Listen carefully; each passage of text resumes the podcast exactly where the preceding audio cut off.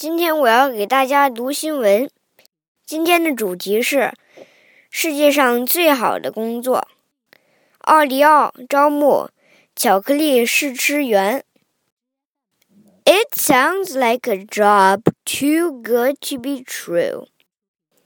One of the world's leading chocolate brands is looking for a professional chocolate taster who can provide honest feedback on their products. The job, with the official title of Chocolate and Cocoa Beverage Taster, requires seven and a half hours a week between Tuesdays and Thursdays from the lucky candidate.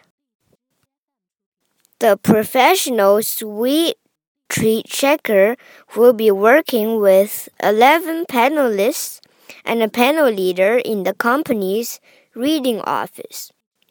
The work will take place in sensory booths in the consumer science discussion rooms.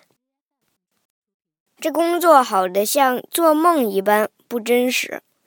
世界顶级巧克力品牌正在寻找一名专业巧克力试吃员为他们的产品提供忠实的反馈。这一职位的官方名称叫“巧克力及可可饮料品尝员”。幸运的当选者每周周二到周四间将需要花费七个半小时来做这份工作。